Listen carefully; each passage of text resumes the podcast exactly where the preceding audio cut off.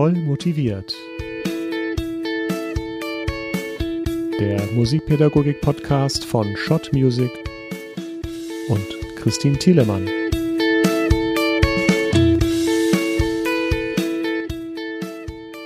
Hallo und herzlich willkommen zu einer neuen Folge von Voll motiviert, eurem Musikpädagogik-Podcast.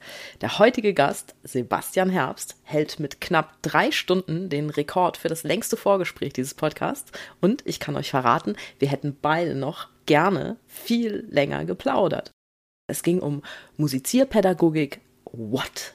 Heißt das nicht Musikpädagogik. Und es ging um Üben und Musizieren Research, eine brandneue internationale Plattform und ein frei zugängliches E-Journal für Forschung in der Musizierpädagogik. Da ist es wieder dieses Wort. Natürlich ging es auch um praktische Tipps für den Instrumentalunterricht, denn Sebastian Herbst ist Klavierlehrer, er hat Schulmusik studiert zehn Jahre an einer Dortmunder Musikschule gearbeitet und ist derzeit wissenschaftlicher Mitarbeiter der Uni Paderborn, Mitherausgeber von Üben und Musizieren und Mitbegründer der Plattform Üben und Musizieren Research. Herzlich willkommen, Sebastian Herbst. Danke, dass du dir die Zeit nimmst. Ja, hallo Christine, grüß dich. Vielen Dank, dass ich kommen darf. Musizierpädagogik. Ich habe mich vorhin nicht versprochen, oder doch? Was ist das Plus am Begriff Musizierpädagogik gegenüber dem Wort Musikpädagogik? Das ist eine gute Frage. Das, das Plus ist, dass das Musizieren im Zentrum steht. Also das Herzstück unseres Unterrichts, das Musizieren steht im Zentrum dieses Begriffs und subsumiert damit alle Bereiche des, des Musizierens, so dass wir also Bereiche von, von Instrumental- und Gesangspädagogik dabei haben. Wir haben die schulbezogene Musikpädagogik mit den Bereichen des äh, Musizierens. Wir haben damit dann Kooperationen gefasst. Wir haben elementare Musikpädagogik da drin äh, enthalten. Wir haben die Community Music da drin. Wir haben je nach, nach Definition vielleicht auch die Kompositionspädagogik mit dabei. Wir haben also viele, viele Bereiche unter dem Begriff des Musizierens, die aber eben auf das, das gleiche Ziel führen, nämlich diese Zielorientierung des Musizierens und nicht die des, des Bedienens von Instrumenten, Gegenständen, ähm, und das möglichst gut und technisch sauber, sondern eben in dem Fokus des, des Musizierens. Und da kommt natürlich auch so ein sozialer Charakter mit rein, äh, Musizieren mit anderen, ähm, Musizieren für wen anderes. Ähm, ja, also deswegen musizieren. Schön gesagt. Wenn wir mal den Begriff der, der Instrumental- und Gesangspädagogik nehmen, dann ist es so, dass man durchaus den, den Anschein erwecken kann, dass wir es da mit einem Begriff haben, der in gewisser Form den technischen Bereich des, des Musizierens in den Vordergrund stellt, der das Werkzeug in den Vordergrund stellt, also das Instrument als, als Werkzeug ähm, in den Fokus setzt und die vielen Dinge, die rund um das ähm, Musizieren oder das Instrumentalspiel, wenn wir so wollen, äh, mit notwendig sind, nicht in den Blick nimmt. Und da ist in letzter Zeit verstärkt die Idee gekommen, doch von Musizierpädagogik zu sprechen. Mhm. Weil Musizierpädagogik natürlich das Musizieren als, ähm, ja, um das zu zitieren, das Herzstück Musizieren, also Herzstück eines, eines jeden Unterrichts, eines, eines jeden Musiziererlebnisses in den Zentrum stellt und nicht das ähm, Werkzeug. Das ist schon klar, aber ich glaube, viele Musikpädagogen oder Musizierpädagogen wären schon froh, wenn ihre Schüler das Handwerkszeug einigermaßen beherrschen. Weil ich glaube, das ist auch schon echt ein weiter Weg, bis man die Schüler so weit hat, dass sie ein Instrument sauber bedienen. Trotzdem sehe ich, was du meinst, dass eigentlich das Musizieren das Zentrum des Unterrichts, der Kern des Unterrichts sein sollte. Das finde ich schon sehr gut. Ja. Ich werde drüber nachdenken, ob ich mich jetzt Musizierpädagogin nenne. Absolut. Also natürlich ist das Handwerkszeug ähm, wichtig. Die Frage ist aber auf der anderen Seite, ähm, wofür, wofür brauche ich das Handwerkszeug? Also das eine Mal habe ich das, was ich bediene im, im Zentrum, so kann man es verstehen. Natürlich ist die Diskussion viel, viel komplexer um diese Begrifflichkeiten. Ähm, aber es ist so, dass natürlich dieses, dieses Handwerkszeug sehr wichtig ist, äh, um zu musizieren, aber die, der, also durch diesen Begriff entsteht so eine Zielverschiebung.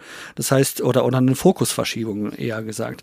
Das mhm. einmal ähm, quasi auf den Moment des Bedienens des Instruments, jetzt, das ist nur die alltagssprachliche ähm, Diskussion natürlich zu diesem Begriff, ähm, und auf der anderen Seite das, was ich mit diesem Werkzeug tun will. Also es ist natürlich klar, dass ich zum Musizieren auch verschiedene ähm, verschiedene technische Grundlagen brauche, das ist klar. Aber die setze ich natürlich nur im Ziel des Musizierens ein. Und da steht doch für mich eher der Fokus auf das, was dann am Ende durch die Bedienung des Instruments, durch das Spielen des Instruments ähm, folgt.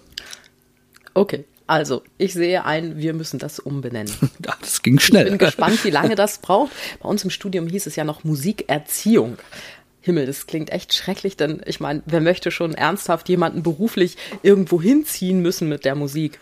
Ich meine, das steht ja all dem, was man über Motivation weiß und auch über Musizierfreude mal völlig konträr entgegen, diese Musikerziehung als Begriff. Ja. So, hallo, extrinsische Motivation. so, lieber Schüler, liebe Schülerin, ich ziehe dich jetzt mal schön durch die Lerninhalte. Willst du nicht? Ist hier egal, das hier ist Musikerziehung, das habe ich studiert. Ne? Ja, wobei das immer ein bisschen problematisch natürlich ist. Also wir haben auf der einen Seite immer die, dieses alltagssprachliche Gefühl, was wir auch in der Instrumentalpädagogik haben, wo man sagt, ich fühle mich irgendwie mit diesem Begriff nicht wohl. Und wir haben natürlich auch eine wissenschaftliche Auseinandersetzung, eine wissenschaftliche Tradition zu diesen Begriffen, die durchaus ja auch unterschiedlich sein können. Und so ist es in der Musikerziehung wieder mit einem Begriff, sind wir wieder mit einem Begriff konfrontiert, der äh, extrem extrem komplex ist, ähm, weil natürlich dieses, also ich kann das total nachvollziehen, Christine, dass du sagst, ich möchte niemanden erziehen irgendwo hin und den irgendwie an ihm reißen und dann irgendwo hinstellen, aber natürlich ist dieser Erziehungsbegriff äh, auch ein sehr, sehr komplexer, der auf verschiedenen Ebenen betrachtet werden kann.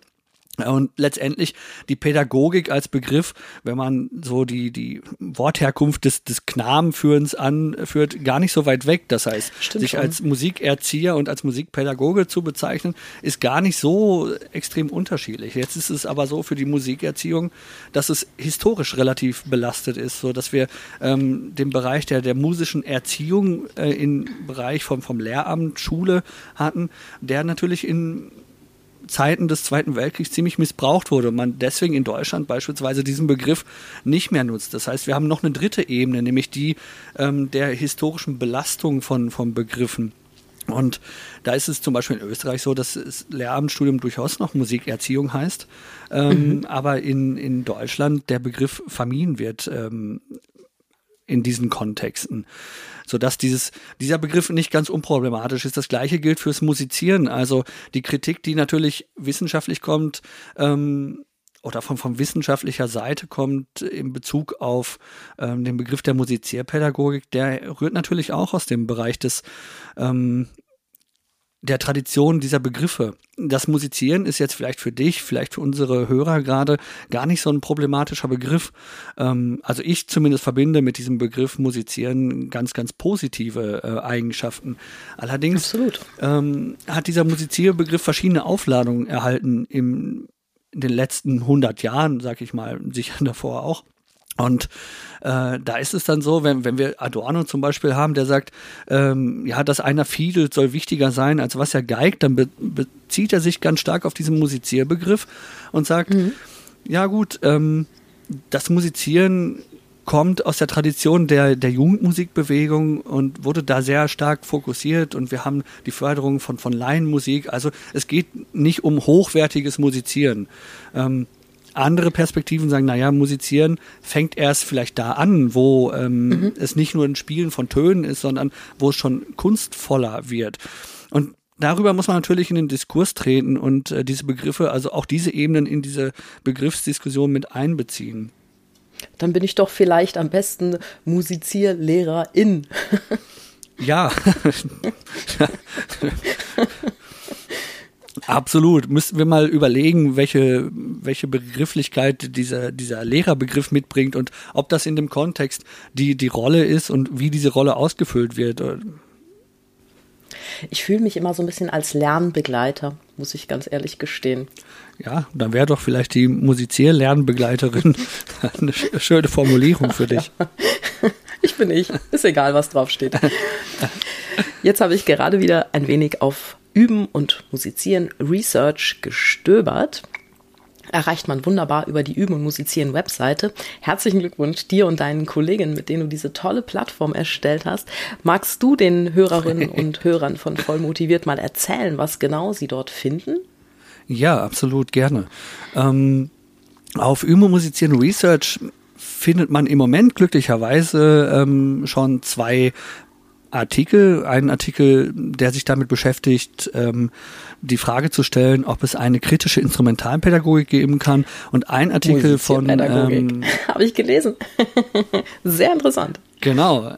Ein Artikel von, von Martina Krause-Benz zu der Frage eben, inwiefern der, der Musizierpädagogikbegriff tragfähig ist und die einige dieser Dinge, äh, aber eben noch viel mehr ähm, diskutiert äh, zu diesem Begriff und mhm. den Vorschlag macht, diesen Begriff zu benutzen.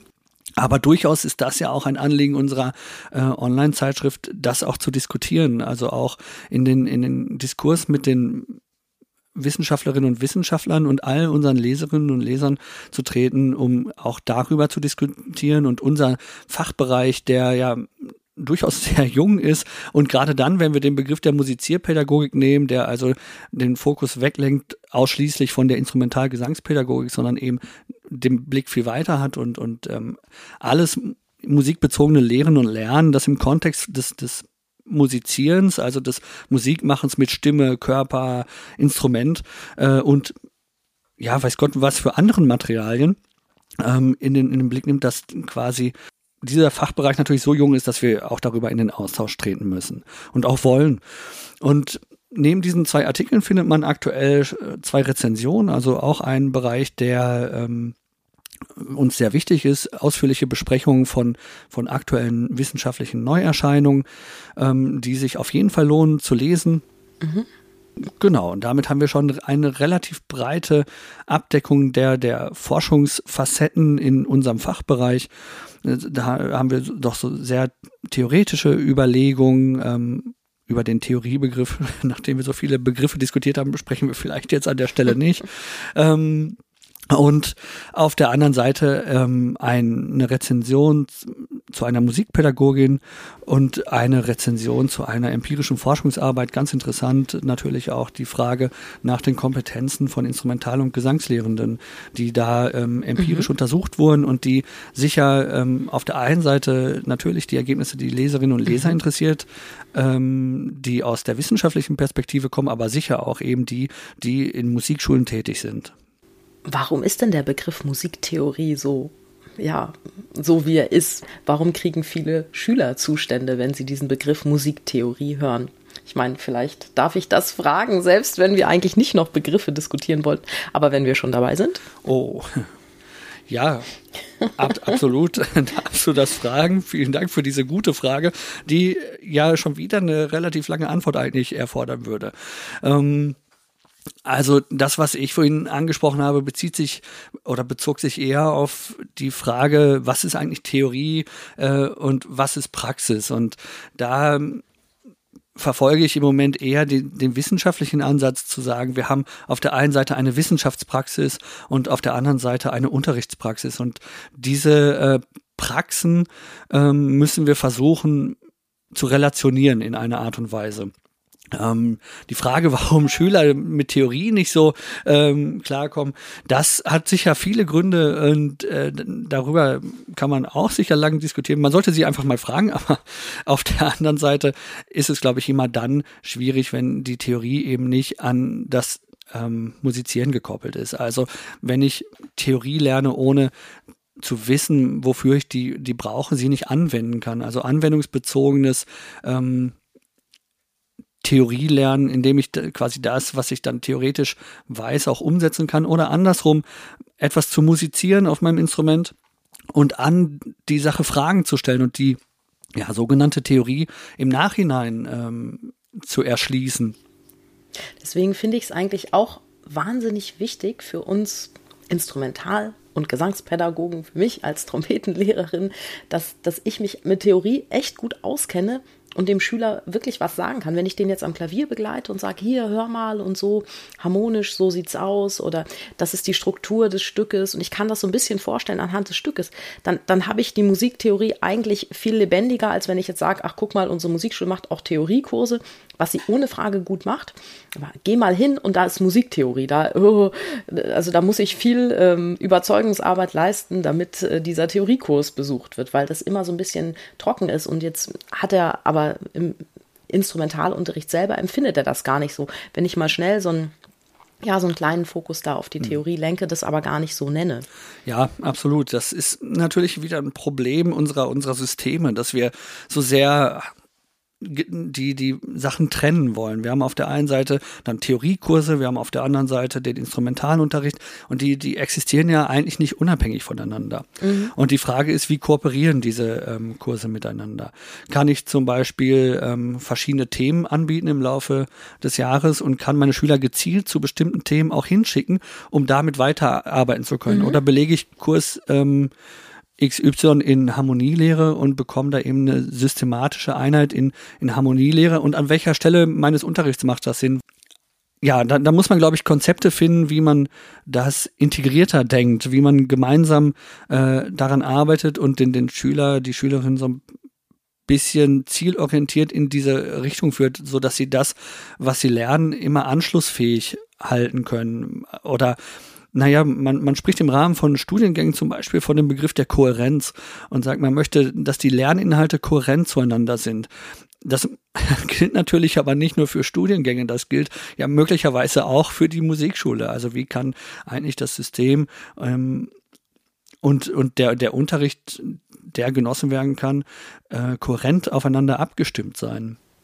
Weißt du, was ich mache? Ich sammle immer ähm, YouTube-Clips mhm. zum Thema Musiktheorie, die ich speichere ich so in verschiedenen Playlists, nach so ein bisschen kategorisiert. Und wenn ich dann im Unterricht ein Thema angerissen habe, dann sage ich, okay, guck mal, hier wird das vertieft. Kannst du zu Hause mal das Video schauen? Und ähm, dann sprechen wir in der nächsten Lektion, sprechen wir nochmal über die ganze Sache. Und dann konnte ich äh, die Unterrichtszeit optimal nutzen. Der Schüler hat sich dann zu Hause ein bisschen weitergebildet mhm. mit diesem Video und ich kann daran dann wieder anknüpfen in der nächsten Lektion und das wieder auf das Stück beziehen, was wir aktuell im Unterricht machen. Das finde ich ganz praktisch, wenn man da so sich der digitalen Medien auch bedient. Ja, absolut. Da braucht man natürlich irgendwie sowas wie einen, wie einen Lernbereich möglicherweise. Man braucht ein mhm. gutes Repertoire an, an geprüften ähm, Videos, ob das jetzt Tutorials sind oder Erklärvideos. Das ist es nämlich, ne? Ähm, die kann man nicht alle selber erstellen, das ist klar. Und das wäre auch Quatsch, das Nein, zu tun. Ne? Um Gottes Willen. Es gibt so ja. viele tolle Sachen im Internet und ich habe das ja in meinem internen mhm. Lernbereich für meine Schüler, da habe ich so ein bisschen die Sachen vorgefiltert.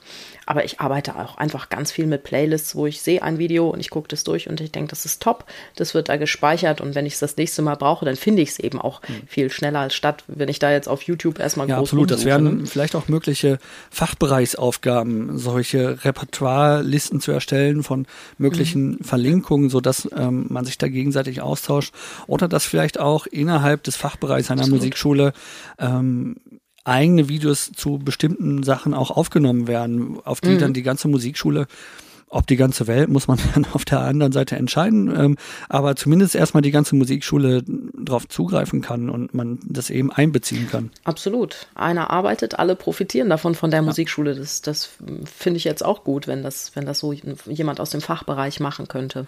Ja, möglichst äh, viele und alle gemeinsam. Aber ich weiß jetzt nicht, ob das ob man das für die ganze Welt öffnen sollte, weil wenn man sich die Arbeit macht, dann will man ja vielleicht auch damit Geld verdienen irgendwann mal. Und ich meine. Ja, das ist, das ist. Der Beruf des Musizierpädagogen, des Musikpädagogen ist ja ohnehin schon nicht so top bezahlt. Und wenn man dann noch alles, was man, was man an, an Inhalten generiert, auch noch gratis herausgibt, ich finde, das ist dann schon ein bisschen problematisch, weil hm. wenn ich den Pizzaservice anrufe, muss ich ja auch bezahlen. Im Supermarkt muss ich Absolut, meinen also das bezahlen. ist natürlich Gleichwohl es schön wäre, wenn sie es mir gratis also geben das, könnten. Ähm, um Gottes Willen, natürlich muss diese Arbeit honoriert werden. Und in dem Moment, wo man spricht, dass Menschen das in ihrer ähm, Arbeit tun sollen, dann wäre es auch notwendig, dass sie A, die, die diese Auf, ähm, Aufnahmen machen, entsprechend honoriert werden, beziehungsweise ein Deputat dafür bekommen, das machen zu können. Mhm. Und auf der anderen Seite ist es dann natürlich erstmal Eigentum der, der jeweiligen, des jeweiligen Arbeitgebers zum Beispiel der Musikschule.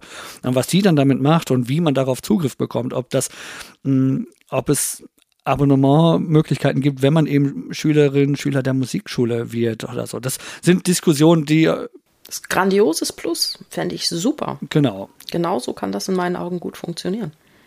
Genau, an der einen oder anderen Stelle gibt es sowas. Ja, mittlerweile so langsam mhm. ähm, muss man schauen, wie dann Verträge aussehen. Aber das ist so ähnlich wie mit den äh, Theoriekursen. Die kann ich dann gratis belegen, aber ähm, in, wie, wie passt das zusammen? Also wie, Du hattest ja vor einigen Folgen das Gespräch mit Andreas Dörne, mhm. der diesen Komplex eigentlich sehr schön beschreibt. Und ja, ähm, das erfordert natürlich ganz große Veränderungen in den Rahmenbedingungen also auch in den, in den finanziellen Strukturen, in den Anmeldestrukturen. Wir haben bei ähm, Mario mhm. Müller in Bonn jetzt arbeitet er mit, mit Kontingenttarifen zum Beispiel. Ein interessanter Versuch mal, mhm. ähm, der offensichtlich sehr erfolgreich ähm, klappt. Das ist aber ja nicht die, die ähm, Regel, dass so gearbeitet wird. Wie sieht das aus? Ja, da müsste man ihn am besten selber fragen. Da gibt es äh, verschiedene, also Hallo, man kann bitte es noch melde mal, dich. man kann das nochmal nachlesen, auch in Übung musizieren hat er einen Bericht dazu geschrieben und erklärt, welche verschiedenen Kontingenttarife es gibt. Aber Okay. Im Wort natürlich steckt schon, um das vorab zu verraten, die, die Frage danach, ähm, nicht den, den wöchentlichen Unterricht zu denken, sondern flexibler mit, mit Unterrichtszeiten umgehen zu können. Mhm. Und ich habe dann quasi ein, eine Form von Abo-Modell mit so und so viel Stunden ähm, mhm. und verschiedenen Kontexten. Wie das in einem ähm, Kontext des Musizierlernhauses von die, die Idee in, in Waldkirch mhm. und von, von Andreas ähm, aussehen könnte, müsste man dann nochmal schauen. Aber also ich glaube, dass es einfach andere Rahmenbedingungen braucht, um sowas zu denken, äh, über, über das wir gerade sprechen. Fällt mir auch ein, ich habe Stefan und Andreas auch gar nicht gefragt, wie es da in Waldkirch mit den Tarifen aussieht. Aber ich werde es einfach hm. so machen. Wir werden den Beitrag, von dem du gerade gesprochen hast, den werden wir in den Show Notes verlinken. Dann kann da jeder draufklicken und sich darüber informieren, wie es da aussieht. In Köln war das, oder? In Bonn. Bonn. Sehr nah. Es ist noch früh. Aber immerhin ist schon zweistellig Uhr durch. Ja, aber das bedingt ja letztlich auch, dass der Beruf des Musizierpädagogen, der Musizierpädagogin sich auch verändern wird, wenn wir das jetzt alles so neu denken. ja, absolut. Das, das muss, das, das muss er auch. Also ähm, natürlich der Kern unserer Aufgabe bleibt immer erhalten und sollte auch erhalten bleiben. Aber die Idee, also du, du sprichst schon von, von Lernbegleiterin, das zeigt eine andere ähm, pädagogische Ausrichtung als die der, der, der Meisterlehre vielleicht. Wobei ähm, du auch in meinem Unterricht was lernst. ja, ja, um Gottes Willen. Da sind wir auch in der, in der Vielleicht sogar mehr als mir lieb ist, schneller als ja, mir lieb ist. Nein, nein, das absolut. ist schon alles toll so mit den Schülern. Die Frage ist eben, die, die Frage ist eben, wie, ähm, äh, wie ist der Unterricht ausgerichtet? Also wer führt wen, äh, wie wird gemeinsam zusammengearbeitet äh, und welche Rollen übernimmt wer mit welchen Aufgaben im Unterricht. Ähm, und dass sich quasi, das war ja deine Frage, dass sich der Beruf ändert, das ist, glaube ich, logisch. Wir haben ähm, auf, dem, auf der einen Seite ganz viel Kooperation, die wir haben. Jetzt wird es bis 2026 in Deutschland ähm, das Ganztagsförderungsgesetz geben. Das wird, ähm, so ist es in der ersten bis vierten Klasse möglich, eben acht Stunden Kinder vor Ort in der Schule zu betreuen. Das hat natürlich Auswirkungen auf die Schule. Das, ähm, Vor allem auch auf die Musikschule. so ist es. Ähm, und dann haben wir den Bereich der Digitalität. Wir haben ähm, die großen Erfahrungen jetzt machen müssen, wenn man so will, aber auf der Seite ist es natürlich interessant, was naja, der Schritt in der, in der digitalen Lernwelt ist sehr groß geworden.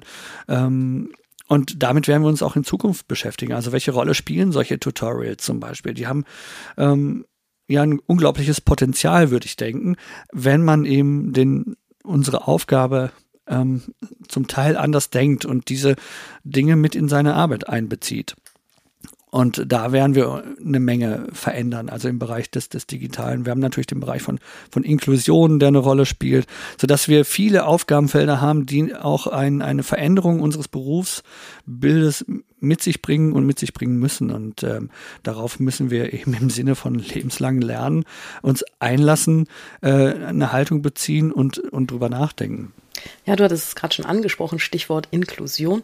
Wir hatten, ist jetzt vielleicht ein bisschen aus dem Kontext gerissen, im Vorgespräch hattest du von deiner autistischen Schülerin erzählt, die du eine ganze Zeit lang unterrichtet hattest. Das fand ich unglaublich spannend. Ich weiß, wir beide haben da schon drüber gesprochen, aber würdest du deine Erfahrung mit dieser autistischen Schülerin auch nochmal hier im Podcast teilen? Äh, ja, gern. Ja, vorab vielleicht für die Hörerinnen und Hörer.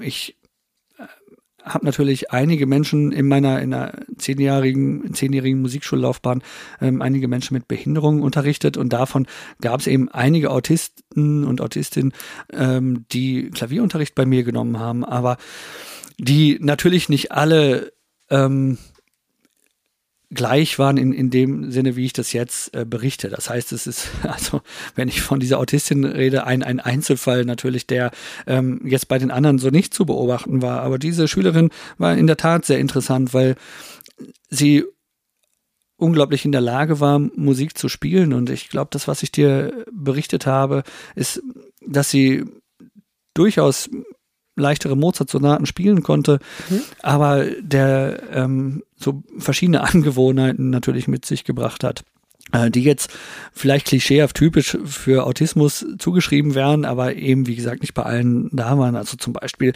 ähm, der Wunsch, immer von vorne bis zum Ende zu spielen und es natürlich schwierig ist zu sagen, wiederhol mal nochmal den Takt oder lass uns nochmal hier an dieser Stelle genau reinschauen. Ähm, das braucht natürlich eine gewisse Arbeit ähm, und, und auch Empathie in, in diese Richtung. Und der Bereich, über den wir, glaube ich, im Vorgespräch gesprochen haben, ist die Frage, wie kriege ich eigentlich das, was man dann vielleicht auch musizieren nennt, nämlich den inneren Ausdruck in die Musik zu geben.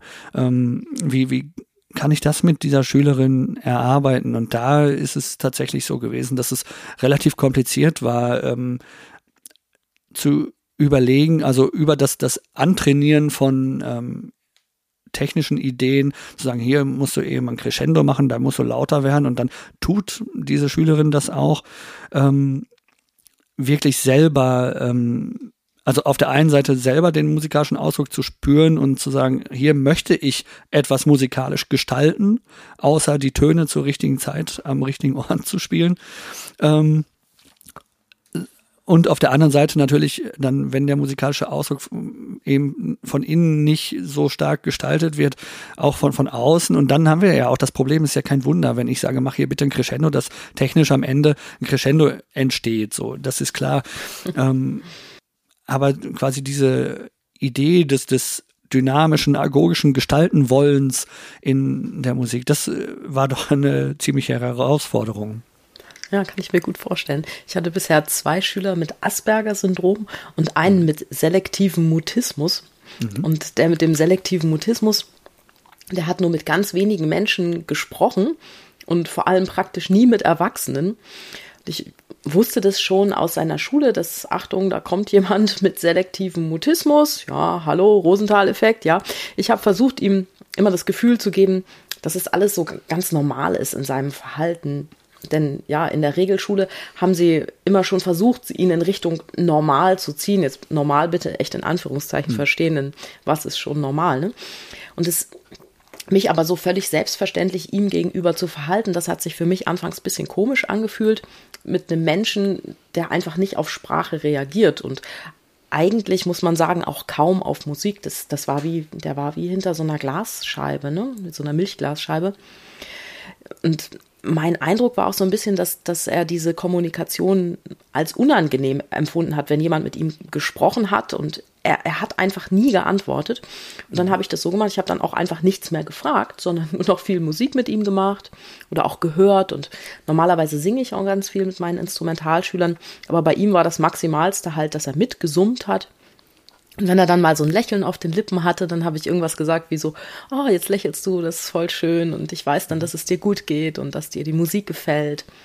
Ja, und ich glaube, es ist aber auch absolut legitim, wenn wir als Lehrer in so einer Situation uns nicht zu helfen wissen und wenn, ja, wenn das auch für, für uns sich ungewohnt und auch als Herausforderung anfühlt. Aber es ist umso schöner, wenn man dann es schafft, dann doch persönlich und musikalisch Zugang zu finden zu so einem jungen Menschen. Ich glaube, es ist wichtig, dass wir uns auch mal zwischendurch äh, unsicher fühlen, äh, um nämlich dann auch Fragen an diese pädagogische Situation zu stellen und uns auch ähm, weiterzuentwickeln in unserem Unterrichtshandeln.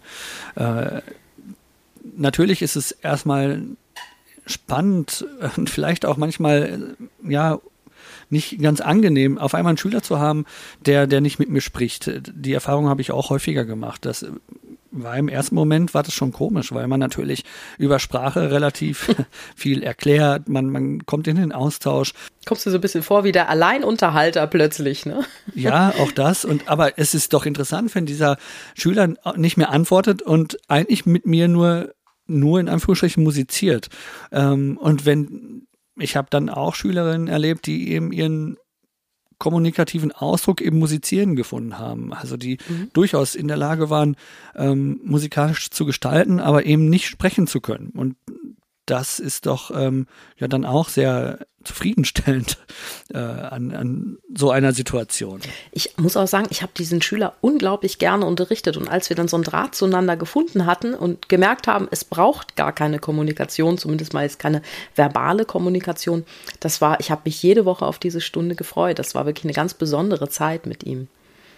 Ja, absolut. Und spannend wird es natürlich dann in Kontexten, ähm, die dann wirklich inklusiv werden, in denen eben ähm, Menschen mit Behinderung und Menschen ohne Behinderung gemeinsam musikalisch aktiv mhm. werden, musizierend aktiv werden. Und äh, da sind extrem große Potenziale möglich. Ich war beteiligt in einem Projekt, das mit äh, Menschen gearbeitet hat, die in Werkstätten für Menschen mit Behinderung gearbeitet haben. Und da gab es schlummerten unglaublich viele äh, Talente, wenn man so will. Also wirklich musikbegeisterte und auch zu musizieren fähige, wirklich gut fähige Menschen, die dann in Kontakt ähm, mit ja, nicht behinderten Musikerinnen und Musikern gekommen sind und ganze Konzerte ähm, auch auf die Beine gestellt haben. Und das ist dann sehr schön. Und die Frage ähm, natürlich, die man da verfolgen kann, kann eigentlich ein Mensch mit Behinderung der in einer Werkstatt arbeitet, äh, vielleicht eine Art Berufsmusiker, Berufsmusikerin werden, Teilzeit mhm. innerhalb der Werkstatt. Ich weiß nicht, das sind dann Fragen, die ja, man verfolgen kann und die interessant werden und die aber natürlich von, von den Lehrenden auch wieder neue, ein neues Aufgabenfeld, ähm, ja, ein neues Aufgabenfeld für die Lehrenden mit sich bringt, um sich da ähm, in dieser Arbeit in Gruppen mit Menschen mit Behinderung und auch Menschen ohne Behinderung ähm, und auch in Ensemble arbeiten, eben ja neue Modelle, Ideen, neue Herangehens Herangehensweisen ähm, ja mal zu erproben und zu schauen, wie so ein Setting funktioniert und wie es möglichst gut funktioniert und für alle Gewinn bringt. Absolut, das hast du wunderschön gesagt, Sebastian. Ich finde es auch so, so krass zu erleben, dass du hast manchmal behinderte Menschen und die haben so einen unglaublichen Willen jetzt zu musizieren. Und dann hast du in Anführungszeichen normale Jugendliche. Und also die kriegst du, kriegst du wirklich kaum dazu, in der Woche mal fünf Minuten sich an ihr Instrument zu setzen. Die wollen eigentlich gar nicht. Und ähm, ja, ich, ich bin auch irgendwie nicht so diejenige, die dann so, die dann so zieht, also die Peitsche auspackt, extrinsische Motivation, das ist dann nicht so ganz mein zweiter Vorname weil ich glaube, jeder sollte musizieren, wenn er das möchte und nicht, wenn er das muss. Und weil ein Lehrer sagt, du musst jetzt oder die Mutter oder die Vater, der Vater ihn angemeldet hat. Also ich finde, das ist, das ist keine gute Sache, um da irgendwie, ja, gerne zu musizieren, Musizierfreude zu entwickeln. Und deswegen ich unterrichte gern denjenigen, der das möchte. Absolut. Das, also, ja, und da unterscheiden sich Menschen mit Behinderung von Menschen ohne Behinderung eigentlich gar nicht. Also, da haben wir in beiden Bereichen Menschen, die ähm, angemeldet werden äh, und dann spielen müssen und da gar nicht so wirklich wollen. Natürlich gibt's Schülerinnen und Schüler, wo man dieses Interesse vielleicht erst wecken muss. Das darf man nicht unterschätzen. Ähm, aber nichtsdestotrotz gibt es auch eben Menschen, die das einfach partout nicht wollen und äh, kein, kein Interesse, keine Neigung in diesem Bereich haben. Und es gibt eben da Menschen, die total musikalischen Ausdruck haben. Jetzt ist es natürlich so, dass ich in einem Unterricht mit Menschen ohne Behinderung vermeintlich sagen kann, du musst das jetzt tun und du musst das jetzt tun. Also dieses Verständnis dafür, ähm, ich muss das jetzt hier lernen, weil, weil eben ist so, hat, hat der Lehrer gesagt. Und dass das müssen wir können am Ende. Ist dran. ja, womöglich zielorientiert auf einen äh, Musikstudiengang, aber ich meine, den dieses Level zu erreichen ohne, ohne intrinsische Motivation ist, ist nicht ohnehin möglich. nicht möglich, denke ich. Ähm, Obwohl, nein, nein, ich sage das jetzt nicht. Nein, nein. Ja. Aber hast du den Podcast mit David Garrett schon gehört? Ja, habe ich gehört, habe ich gehört. Ja. Ich fand das ganz spannend, was er so zum Thema Begabung und auch, äh, ja, äh, wie ihn die Eltern zum Üben animiert haben, was, was er da so zu gesagt hat. Das hat mich echt lange beschäftigt. Ich habe auch viel Feedback dazu bekommen. Mhm. Das fand ich jetzt echt ganz interessant in Bezug auf extrinsische Motivation. Ja, absolut. Also ich wahrscheinlich kommt es im, im, in der Laufbahn einer Schülerin, eines Schülers nie gänzlich ohne extrinsische Motivation aus. Also ob das forciert werden muss, sei mal dahingestellt, aber diese Strategien gibt es natürlich und sie sind ja auch kurzfristig wirksam. Aber innerhalb des Menschen muss natürlich das irgendwie äh, anders wirken und diese, ähm, dieses vermeintliche extrinsische, extrinsische Motivieren oder diese die vermeintliche Strategie zu sagen, ja, das, das funktioniert, wenn ich dem Schüler sage, er muss das tun und mhm. dann ähm, macht der Schüler das, das führt aber zu dem gleichen Effekt, der Unterschied bei Menschen mit Behinderung und jetzt muss man da natürlich auch unterscheiden. Also wir reden gerade, glaube ich, von einem Bild von Menschen mit auch geistiger Behinderung, mhm. ähm, die da ist es natürlich häufig so, dass Schülerinnen dann nicht darauf ähm, hören und sagen, nee, da habe ich jetzt keine Lust zu und da kann ich vielleicht, also da brauche ich andere Mittel und dann bin ich gezwungen, ähm, sie intrinsisch zu motivieren, also oder die intrinsische Motivation zu, zu wecken ähm, oder zu, zu aktivieren und ähm, oder das zu bedienen, was eben auch an, an Fragen kommt. Und das verändert den, die Zusammenarbeit. Und eigentlich dürfte das in einem Unterricht bei Menschen ohne Behinderung nicht so unterschiedlich sein. Hm.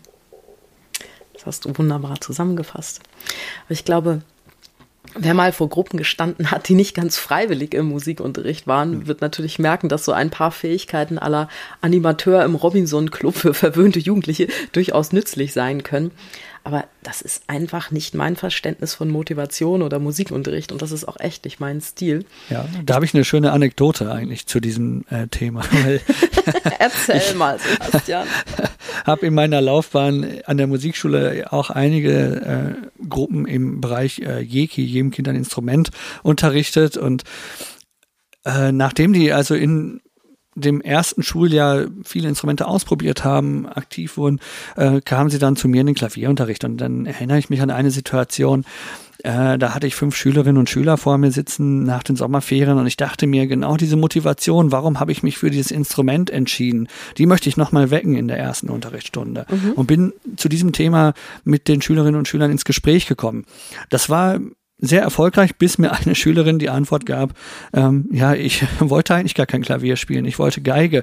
Oh. Und ja, ich meine, was, was macht man dann an dieser Stelle? Also da gab es dann Gründe für.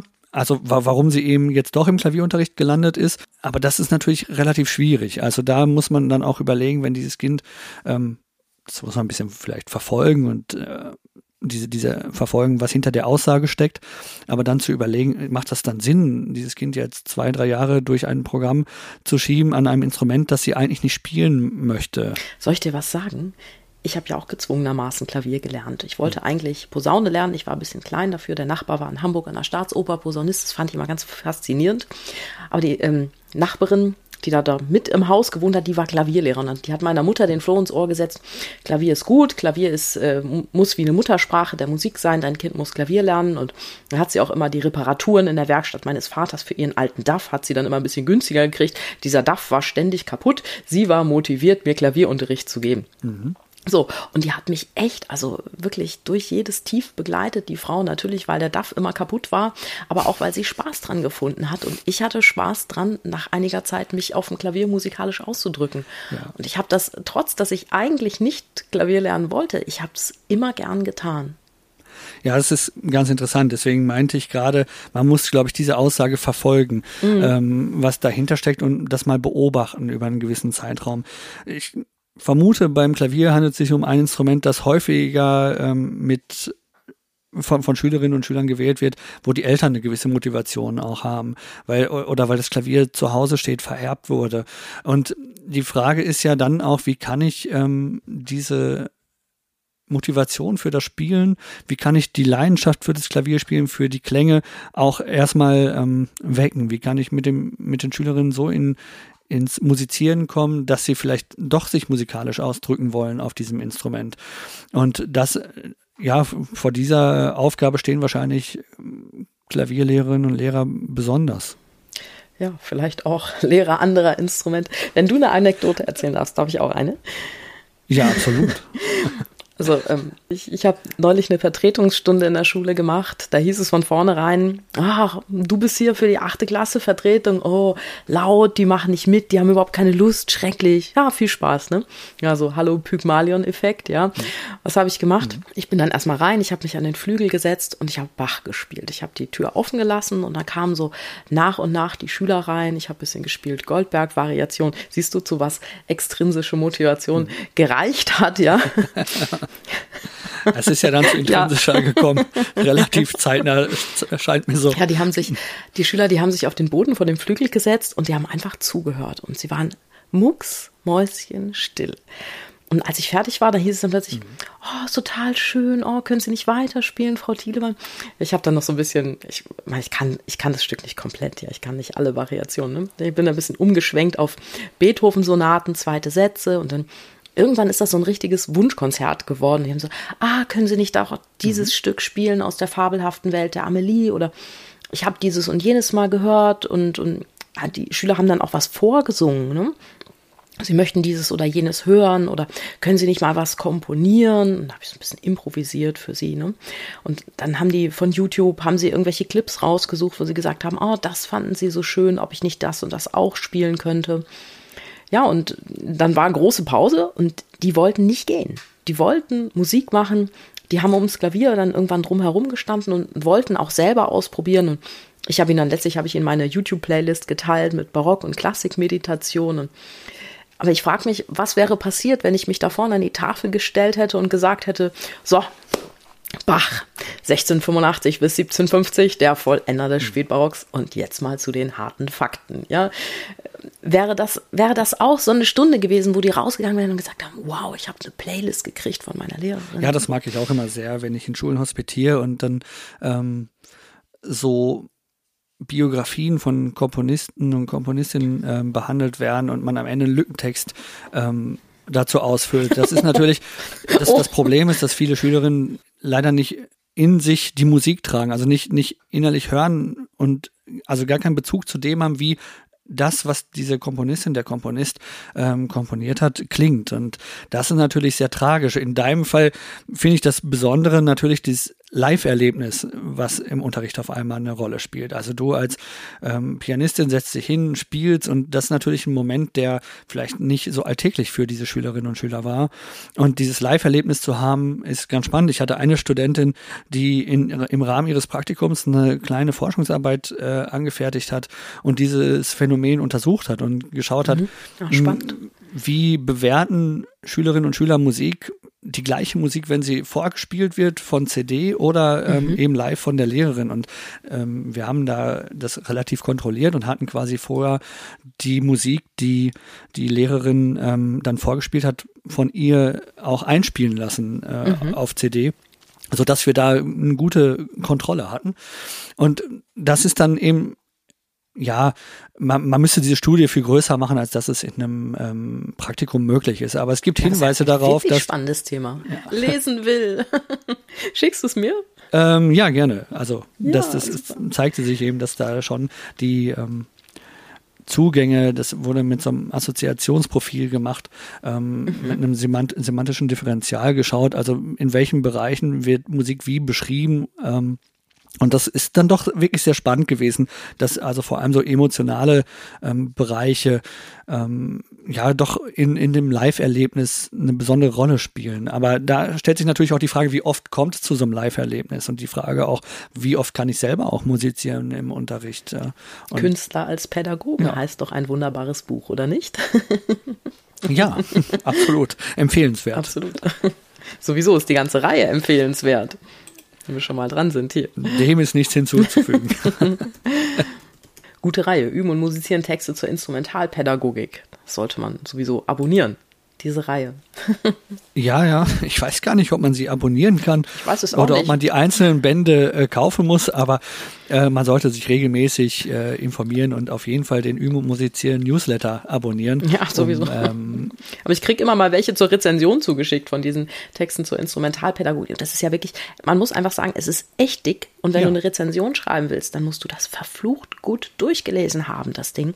Und das hilft mir immer so, also ich finde es für mich jetzt auch immer eine ganz tolle Fortbildung, wenn ich eine Rezension schreiben darf, wenn ich mich da so intensiv mit, mit so einem Buch auseinandersetzen muss. Also. Das ist ein schöner Anlass, mal wieder sich mit intensiv mit einem Buch auseinanderzusetzen, es auch ganz zu lesen. Und natürlich muss es die zwingende Voraussetzung sein, dass man das intensiv gelesen hat, wenn man hinter ein das Urteil darüber gibt. Und das, ist, das ist, einfach mal spannend, die, sich diese Zeit zu nehmen und ähm, dann darüber zu schreiben und auch anderen, anderen an den Eindruck an, ja, teilhaben zu lassen. Mhm. Deswegen mache ich das auch gerne. Ich durfte die, ähm, wie heißt es von Andreas Dörne? Musikschule neu erfinden, genau, so das gleiche Reihe. Die ist, das durfte ich rezensieren. Ja. Und das habe ich dann auch wirklich vom ersten bis zum letzten Ton, nein, vom ersten bis zum letzten Wort durchgelesen und durchgearbeitet. Und du siehst es auch, es ist wirklich angemalt. Das, das Buch Boah. ist sicher 200 Gramm schwerer, ist alles mein, mein Bleistift, der da jetzt aber, drin klebt. Aber wenn, wenn, du, wenn, du, wenn du Ton sagst, ist es vielleicht sogar ganz gut. Dann ist ja. ihm, hast du in diesem Musizierlernhaus, ist es gelungen, auch in das Buch sehr viel Musik zu bringen, zum Klingen zu bringen.